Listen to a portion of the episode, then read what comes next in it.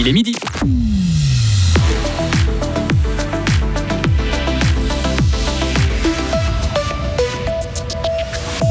Pas d'aide exceptionnelle pour compenser les pertes agricoles dues à la sécheresse à Fribourg. La FRC appelle les banques à abaisser les frais bancaires.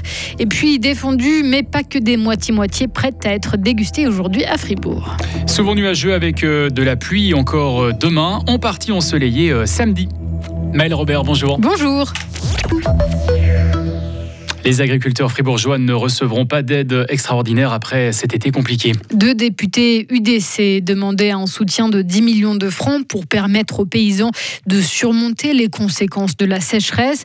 Après un débat émotionnel, le Grand Conseil a finalement dit non. Il a suivi l'avis du Conseil d'État fribourgeois. Didier Castella, ministre en charge de l'agriculture. On a conscience de la difficulté que passe euh, l'agriculture, notamment avec la crise climatique, les conséquences de la crise climatique plus les conséquences de l'inflation. Mais il faut trouver les bons outils. Et puis la motion s'arrêtait juste au niveau sécheresse alors qu'on a tout d'autres à faire. Et nous avons euh, dirigé l'aide à l'agriculture vers un soutien aux infrastructures, aux moyens qu'il faut engager pour s'adapter euh, au changement climatique. Donc je suis reconnaissant au Grand Conseil d'avoir suivi la voie proposée par le Conseil d'État. Pour vous, 10 millions euh, pour, euh, pour aider les paysans, c'était trop? C'était pas la bonne mesure? C'était quoi? Non, d'ailleurs, euh, le compte projet est tout proche de ces 10 millions, donc on n'a jamais dit que c'était trop. Par contre, c'était très difficile, franchement, à mettre en œuvre cette motion.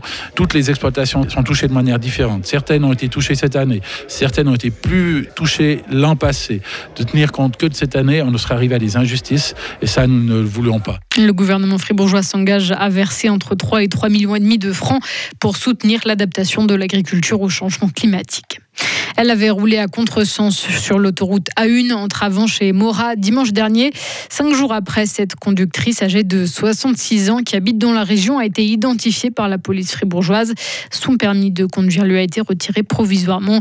Dimanche dernier, plusieurs patrouilles avaient été dépêchées dans le secteur. Une inforoute diffusée aux automobilistes qui circulaient sur cette autoroute pour les prévenir du danger. Les organisateurs attendent 15 000 visiteurs. Pour la première édition du Suisse Fondu Festival qui débute aujourd'hui à Fribourg, pour l'occasion, un dôme géant a été installé place Georges Piton. Vous n'avez pas pu le louper. Et si la fondue moitié-moitié est la plus connue, elle ne sera pas la seule à pouvoir être dégustée, comme l'explique Romain Castella. Il est le directeur de l'interprofession du vacherin fribourgeois, l'un des acteurs à l'origine du festival on n'aura pas que de la fondue moitié-moitié, mais on va aussi retrouver de la fondue pure gruyère AOP, on va retrouver de la fondue pure vacherin fribourgeois AOP, mais on va aussi retrouver des recettes finalement authentiques d'artisans fromagers, de sociétés, etc., qui ont certaines fois trois AOP, donc qui ne sont plus du tout de la moitié-moitié, des fois même quatre ou cinq euh, fromages. Ce qu'on veut au Suisse Fondue Festival, c'est que le consommateur et la consommatrice puissent connaître les ingrédients qui composent euh, la fondue qu'ils vont déguster. Et puis, on parle aussi, pendant ce Suisse Fondue Festival, de traçabilité, d'identification des produits, etc. Finalement, de transparence vis-à-vis des euh, visiteurs. Ce festival dure jusqu'à dimanche. Les associations de consommateurs suisses appellent les banques à faire un geste pour leurs clients. Comme la plupart des banques ne voulaient pas imposer des taux d'intérêt négatifs, elles ont augmenté les frais bancaires. Ces frais ont doublé en 20 ans, pointe la Fédération romande des consommateurs. Sauf qu'aujourd'hui, la situation a changé. La hausse des taux d'intérêt rend ces mesures injustifiables, dit la FRC.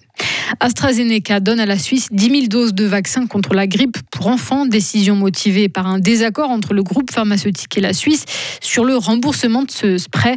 AstraZeneca demandait une rémunération à un prix deux fois supérieur aux autres produits, ce dont ne voulait pas la Confédération. Le groupe a donc décidé de retirer son spray du marché, mais de donner les doses restantes à la Suisse au lieu de les laisser expirer. Une inflation euh, record au mois d'octobre dans euh, l'Union européenne. 10,6% sur un an, selon une estimation publiée aujourd'hui par Eurostat.